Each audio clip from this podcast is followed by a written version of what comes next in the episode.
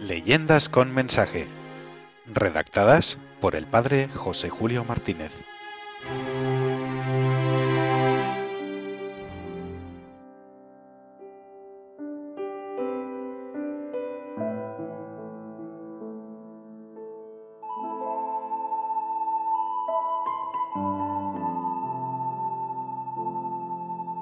Odio y amor frente a frente. Una leyenda de Soria para demostrarnos que donde ha brotado el amor, poco puede el odio, menos puede la envidia y nada puede el fantasma.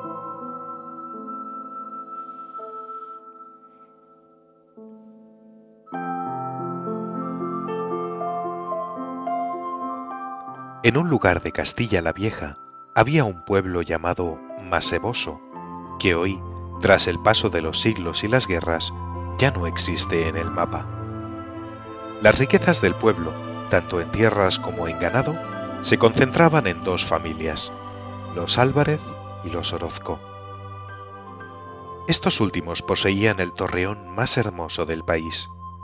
Fue alzado por algunos guerreros castellanos. Los Orozco decían que se lo había dado en posesión perpetua el mismo rey de Castilla. Pero los Álvarez también alegaban derechos para poseer el torreón, afirmando y jurando que un antepasado suyo lo había reconquistado del poder de Almanzor. Por eso, los Álvarez entablaron pleito contra los poseedores del torreón, acusándolos de falsificadores de documentos y hasta de ladrones. Dos jueces, nombrados por el rey para entender el asunto y dar sentencia, fallaron a favor de los Orozco. Los Álvarez no quedaron pacíficos y satisfacían sus despechos fomentando odio mortal contra los Orozco, denigrándolos en sus conversaciones con los demás vecinos y causándoles cuanto daño podían en su hacienda. Por su parte, el padre de Andrés de Orozco llegó a decirle poco antes de morir, Si algún día llegares a reconciliarte con Julián Álvarez, que ha denigrado tantas veces el nombre de nuestra familia, yo vendría del otro mundo a exigirte cuentas de tu cobardía. Andrés de Orozco juró al anciano no hacer nunca las paces con Julián Álvarez, con lo cual el padre de aquel murió tranquilo. El caballero Orozco tenía una hija de 17 años, de belleza extraordinaria y de exquisitas cualidades espirituales. Se llamaba Adela, y no iba como las otras mozas del pueblo a las faenas del campo, sino que podía quedarse en casa o salir a pasear por los jardines cercanos, acompañada de un perro mastín, con el cual jugaba desde niña. El caballero Álvarez tenía un hijo llamado Manuel, guapo mozo, de ojos negros, voz armoniosa y muy noble corazón. Estos dos jóvenes, educados cada uno desde la infancia en un ambiente de odio contra la familia del otro, nunca se habían hablado ni mirado.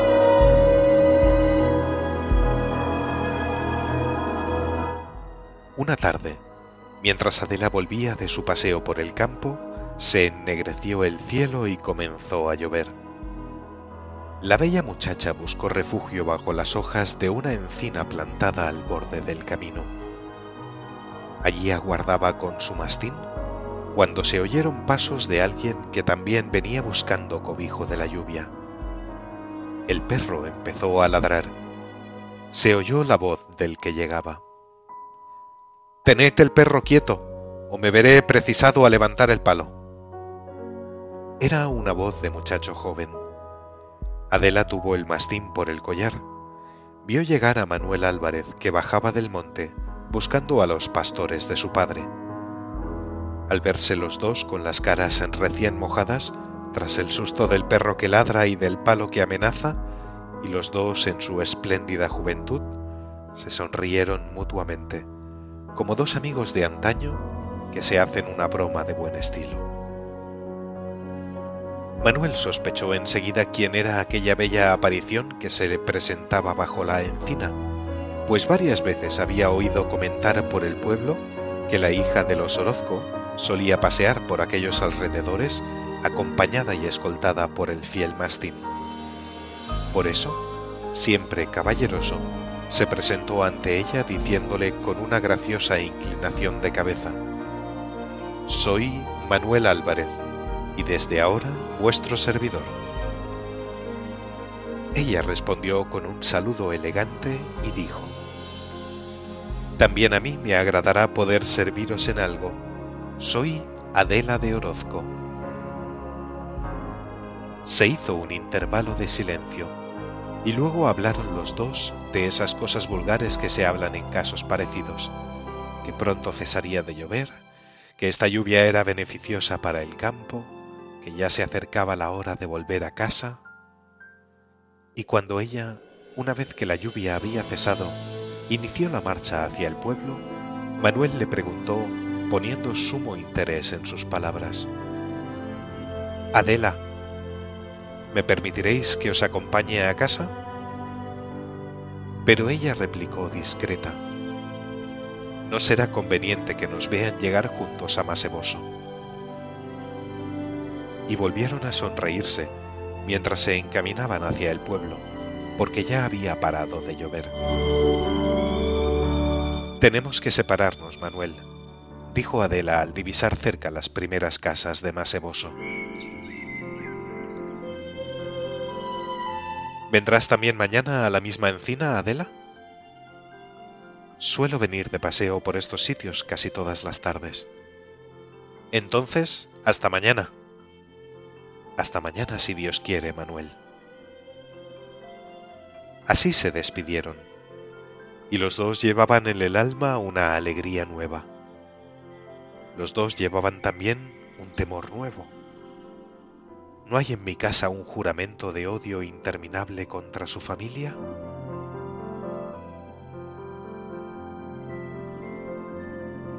Pero lo peor fue que una vieja, tenida en el pueblo por curandera, la tía Abedícula, los había visto cuando estaban bajo la encina y conoció que él era Álvarez y ella Orozco. Pensó que si iba con el cuento a los padres de ambos jóvenes, no le faltaría alguna buena propina. Al día siguiente, se escondió no lejos de aquella encina alzada al borde del camino. Cuando vio que venían por uno y otro lado ambos jóvenes, marchó veloz a casa de Álvarez y preguntó por don Julián. Salió éste de mala gana, pues la vieja a nadie inspiraba simpatía, y ella le habló así. Como sé que sois generoso con los que os sirven, vengo a prestar un excelente servicio para vos y para toda vuestra familia. Venid conmigo que el caso es urgente. Por el camino os lo explicaré todo. Y tomándolo del brazo, casi le obligó a salir con ella camino del monte, afirmándole y jurándole que su hijo Manuel tenía amores nada menos que con Adela Orozco. Quedaos oculto tras esas zarzas, le dijo al llegar, y lo comprobaréis con vuestros propios ojos. Mientras quedaba allí don Julián Álvarez, ella corrió a la era donde se encontraba Andrés con sus criados. Le llamó aparte y le comunicó que Adela estaba charlando con el hijo de Julián, y le añadió, Como sé que sois generoso, os llevaré donde podréis comprobarlo con vuestras propias miradas. Seguidme. Y le llevó hacia unas peñas que bordeaban el camino. De esta manera, tanto el padre de Adela como el de Manuel pudieron ver cómo sus hijos, llegando a la cruz de piedra que preside la entrada del pueblo, se despedían hasta mañana. Luego, Adela corrió hacia la era de su padre, como si nada hubiese ocurrido. Y Manuel se juntó con los demás pastores de su padre, cantando como ellos cantaban, pero hoy con más alegría que nunca. Cuando llegó la noche y cada familia estaba reunida en su propio hogar, estallaron las dos tormentas. Andrés, con semblante sombrío y voz que temblaba en los labios, dijo a Adela, Ya no eres una chiquilla para andar tú sola correteando y jugando por el campo con el perro. Te prohíbo salir, si no es con tu madre o con alguna dama de casa. Lo sé todo, pero antes te veré muerta que casada con un Álvarez. Por su parte, Julián amonestaba a su hijo en términos parecidos y llegó a decirle, o cortas inmediatamente tus conversaciones con la de Orozco, o caerás bajo la maldición de tu padre.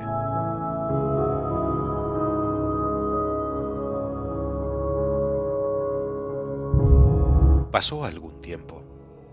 Adela ya no salía a pasear, lloraba con frecuencia en un rincón de su casa, palidecía su bello rostro. Por su parte, Manuel vagaba por los campos sin acercarse a los pastores y pasaba largos ratos bajo la encina del borde del camino, tocando su zampoña pastoril con tonadas de melancolía. Y otra vez intervino la tía Abedícula, la avariciosa curandera del pueblo.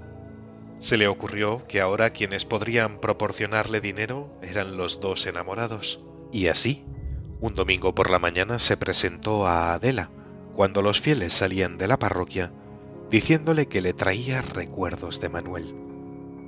También se presentó a Manuel dándole recados de Adela, que ella misma inventaba. Pero el muchacho, consolado con el pensamiento de que Adela no le había olvidado, tuvo el buen acuerdo de presentarse al párroco de Maseboso, un venerable sacerdote a quien todos amaban y respetaban, Manuel le expuso su noble amor hacia Adela, correspondido por ésta y contrariado por los padres de ambos. Casi se le saltaban las lágrimas cuando decía al sacerdote, ¿Y porque nuestros abuelos no perdonaron, tampoco podemos perdonar nosotros?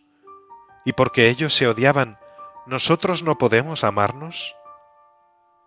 El tono del joven conmovió también al sacerdote y sintiéndose como inspirado por Dios, le respondió, El próximo domingo predicaré para todos, pero especialmente para vuestros padres, porque escogeré como tema aquellas palabras de Jesús, Si no perdonareis, no seréis perdonados. Y el venerable cura predicó con tanto fervor y con tanta claridad que en la iglesia comenzaron a oírse sollozos que salían de algunos miembros de la familia Orozco y también de algunos de la familia Álvarez. Andrés y Julián, que ocupaban sus respectivos escaños y oían sentados el sermón, no pudieron contenerse y poco a poco se fueron poniendo de rodillas y ocultando la cabeza entre las manos.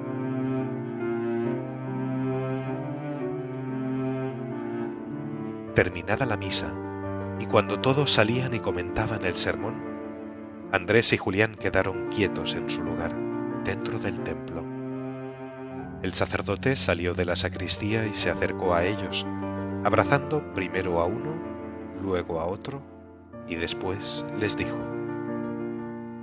Los dos sois mis hijos muy queridos.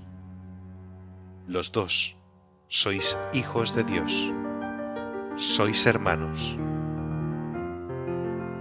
Y allí mismo, ante el altar del santo sacrificio, los dos se reconciliaron y prometieron al sacerdote que no se opondrían al matrimonio de Adela y Manuel si éstos querían realizarlo libremente. Fue inmensa la alegría del sacerdote al oír estas palabras y las comunicó a los jóvenes. Todo el pueblo participó de tanta alegría. Las dos familias rivalizaron en ofrecer fiestas al pueblo para celebrar aquel abrazo. Y confundidos entre los criados de sus padres, Manuel y Adela participaban de los cantos y de la alegría general.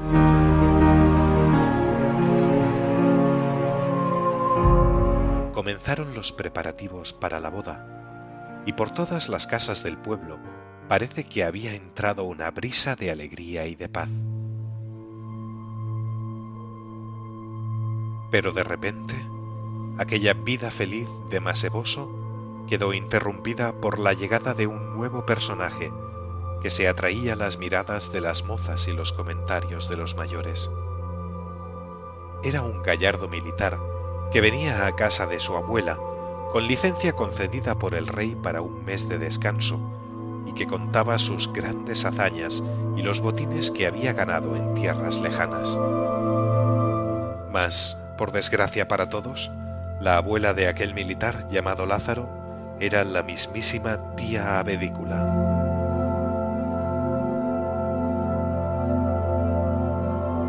La noche del segundo domingo que Lázaro pasó en el pueblo, hablaban así nieto y abuela cuando se ponían a cenar. Abuela, esta tarde, en el baile, he conocido a Adela. Ya sé que los Orozcos son familia de mucho dinero, pero también yo tendré mucho dinero, y pronto luciré la banda roja de capitán que me concederá el rey nuestro señor. Veo difícil que Adela acepte casarse contigo estando por medio Manuel. Ya sabes que los dos andan muy enamorados y tienen preparada la boda para fecha no lejana. Pero tú, abuela mía, ¿no posees alguna brujería para desbancar a Manuel? Estoy persuadido de que ese pastorcillo de pueblo nada podrá contra mí si te pones de mi parte. El triunfo mío es seguro. Sí, estoy pensando... Se me ocurre un proyecto, cuyos resultados podrían ser buenos a tu favor. Se trata de que el padre de Andrés Orozco amenazó a su hijo con volver del otro mundo si se reconciliaba con los Álvarez. Y tú podrías imitar el alma en pena que vuelve del otro mundo para asustar a esa familia y hacer que desistan de la boda. ¿Te atreverías, Lázaro? Yo me atrevo a todo con tal de llegar a casarme con Adela. Prepararon el plan a base de sábanas blancas, cadenas y velón encendido.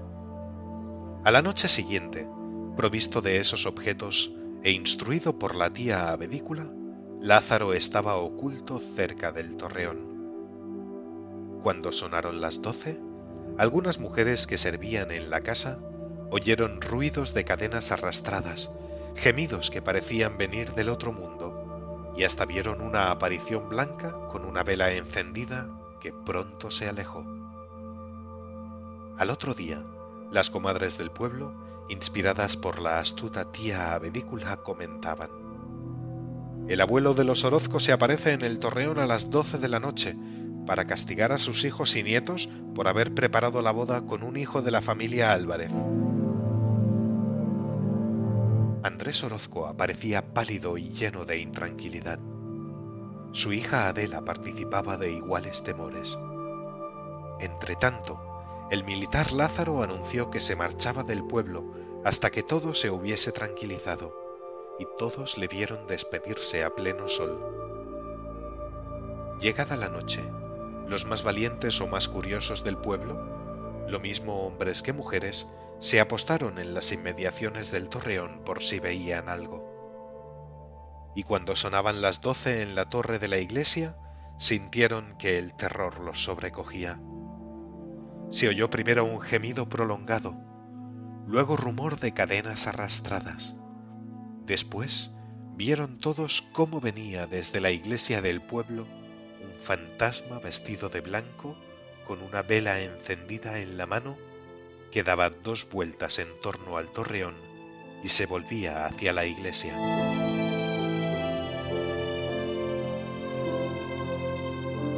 Las gentes contenían gritos de espanto. Era verdad. El alma del viejo Orozco salía del sepulcro para castigar a sus hijos por haber sido infieles a la promesa de no reconciliarse con los Álvarez.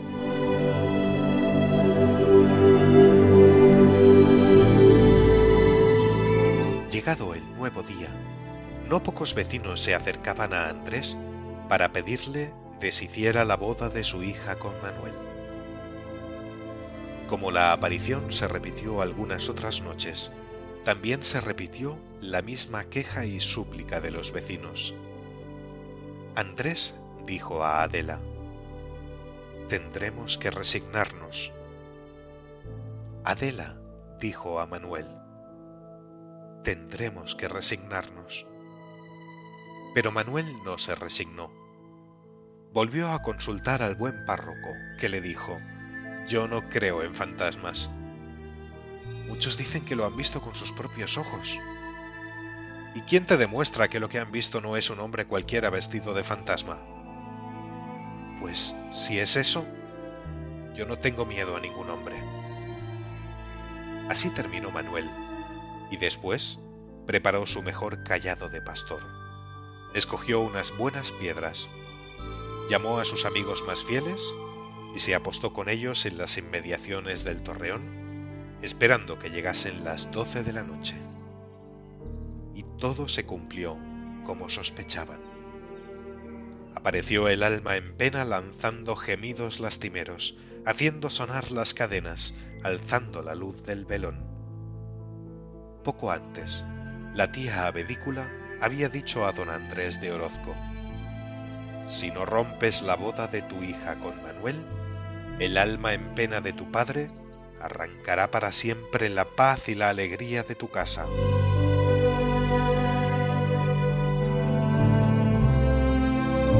Y ahí estaba el alma en pena. Pero Manuel y sus compañeros pensaron, veamos si es verdad.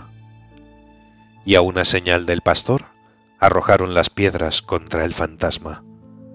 Le oyeron lanzar un grito, que ahora era de verdad, y vieron que caía al suelo. Es un miserable engañador. Así gritó Manuel, saliendo del escondite con el palo en alto y corriendo hacia el caído mientras animaba a sus compañeros a seguirle. Cuando llegaron y le arrancaron la sábana, vieron que era el militar Lázaro. Gritaron a los del pueblo que viniesen sin miedo, y el miserable, fue entregado a la justicia. Renació la paz y la alegría en el pueblo, especialmente en la familia Orozco, que se sintió aliviada de su gran pesadilla. Don Andrés reconoció que Manuel no solo era el más gallardo pastor y el más enamorado de Adela, sino también el chico más valiente del pueblo.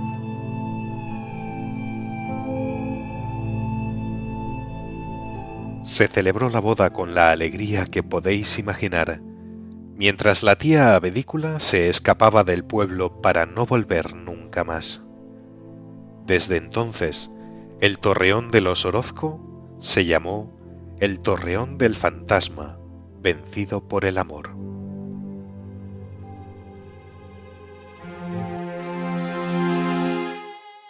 Leyendas con mensaje. Redactadas por el padre José Julio Martínez.